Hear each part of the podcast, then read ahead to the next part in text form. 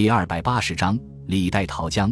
虽然中条山根据地与第一和第二战区之间隔着黄河，但是毕竟还能够不时获得后方的物资补给。相形之下，谢长风率领的台湾军团处境就要恶劣得多，四面是海，并且时刻面对着日本航空兵的狂轰滥炸。故而，中条山阵地失守的消息传到福州的时候，给孙百里造成了极大的震撼。迫使他再次反思登陆台湾的行动是否值得，内心深处为台湾军团的处境感到担忧。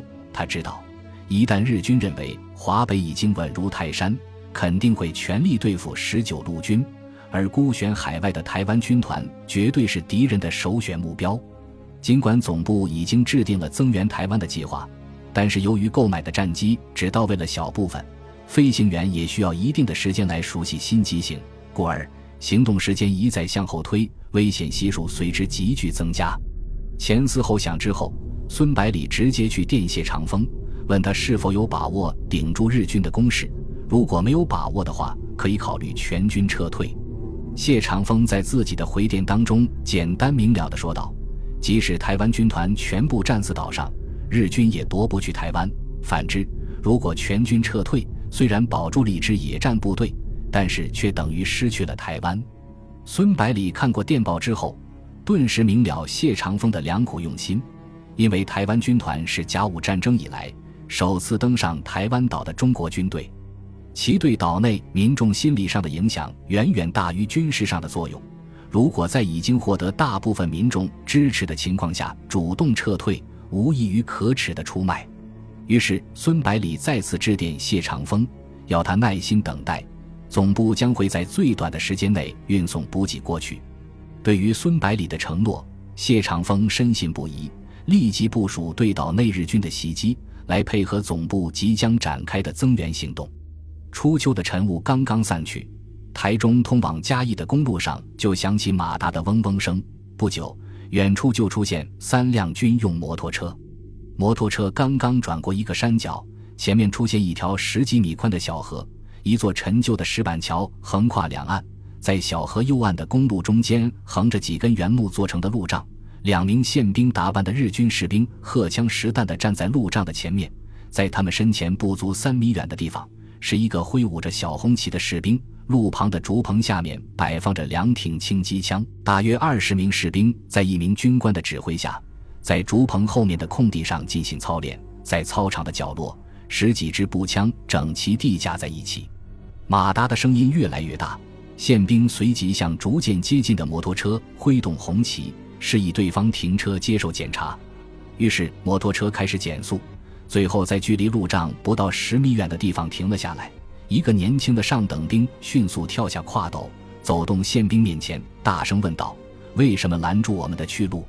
宪兵不卑不亢地回答道：“前面是嘉义机场，根据司令部的命令。”所有车辆和行人都要接受检查，请你们出示证件，然后摆出一副公事公办的架势，直接把手伸到对方面前索要证件。这是你们陆军的愚蠢规定，怎么能来要求海军照办？上等兵用轻蔑的语气说道：“如果你们陆军稍微有点战斗力的话，台湾也不会被中国军队夺去，更用不着在这里搞这种无聊的玩意。”说罢就准备回身上车。完全没有把宪兵放在眼里，宪兵望着对方身上的海军陆战队军服，非常气愤地说道：“请你们立即出示证件，否则谁也别想过去。连航空母舰都被中国空军炸毁的家伙，怎么有资格来评论陆军？”后面的两名士兵听到两人的对话，急忙赶了过来，也冲着海军陆战队员怒目而视：“混蛋！”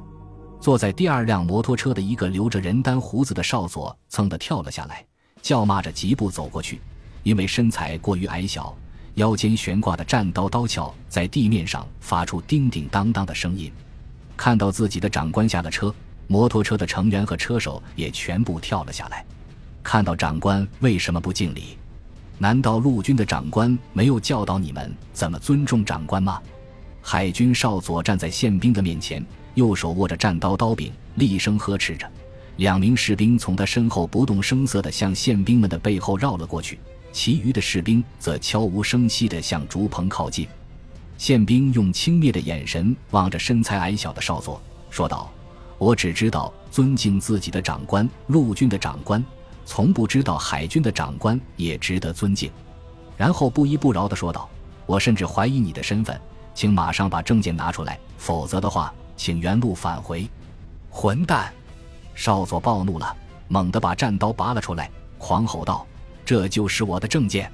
如果你不把路让开的话，我劈了你！”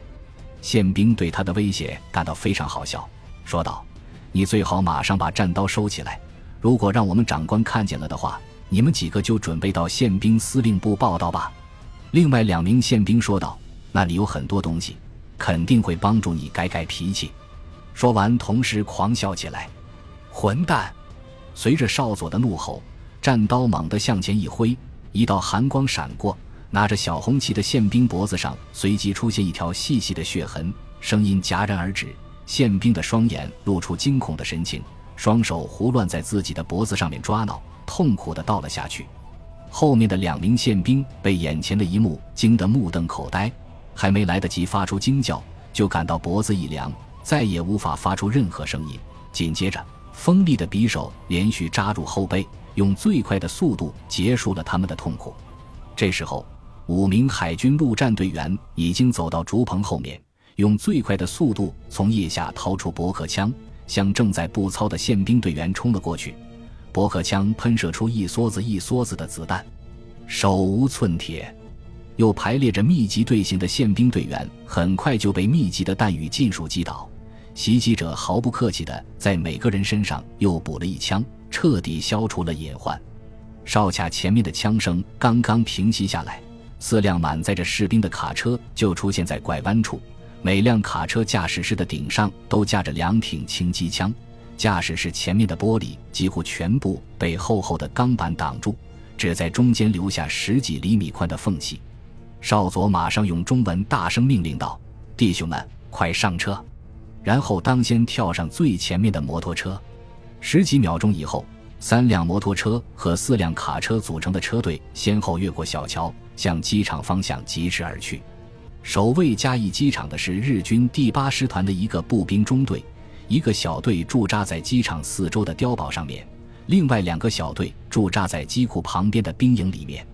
机场守军虽然听到远处隐隐约约传来一阵枪声，但是还没来得及分辨方向就停止了，于是只好在中队长山池的率领下，匆忙进入机场四周的工事，焦急地等待袭击者的到来。像胆小的山池中队长更是在第一时间发出了求援信号。几分钟之后。一支车队出现在日军的视野之中，透过车辆卷起的阵阵烟尘，山池意外地发现，车身上全部插着血红的高摇旗，车上的士兵穿的也是日军军服，顿时松了口气，高举着的右手轻轻地放了下去，没有发出攻击的命令。车队在行进到五十米远的时候，突然停了下来，摩托车和卡车上面的轻机枪同时开火，把猝不及防的日军扫倒一大片，紧接着。士兵们纷纷跳下车厢，一边投掷手榴弹，一边向前猛冲。随后，卡车和摩托车重新加速，向停放在机场尽头的十几架飞机疾驰而去。山池亲自率领的两个步兵小队刚刚接战，就已经损失过半。残存的日军士兵正准备全力反击，却意外地发现自己的中队长已经掉头向后狂奔而去，顿时感到大失所望，扛起武器加入了逃亡的行列。只有少数极其顽强的士兵在阵地上面坚守，但是很快就被中国军队打死在战壕里面。这时候，只剩下部署在碉堡上面的四挺轻机枪还在猛烈射击，卡车上面的钢板被打得火星四溅，叮叮当当的响声更是不绝于耳，但是却无法阻止对方前进的步伐。车队很快就冲到飞机中间，一捆捆集束手榴弹从车厢里面飞出来。接连不断砸在飞机上面，在此起彼伏的爆炸声中，飞机迅速被浓烟和烈火笼中起来。与此同时，肃清外围阵地的中国军队兵分四路，向机场四周的堡垒猛攻。攻击部队先用猛烈的射击压制对方的火力，用枪榴弹连续轰击碉堡的射击孔，把日军死死地压住，然后突进到碉堡的底下，用炸药包把他们逐一摧毁。由于事先经过相当长时间的侦查，攻击部队对机场守军的虚实了如指掌，再加上假冒日军成功保证了袭击的突然性，从而在不到两个小时的时间内把机场破坏殆尽，并且连带着摧毁了停放在这里的十几架飞机。山池中队长带着五十余名残兵败将，一直溃退到嘉义市区才停下来。此时，增援部队已经全速赶来，于是合兵一出，准备夺回机场。本集播放完毕，感谢您的收听，喜欢请订阅加关注，主页有更多精彩内容。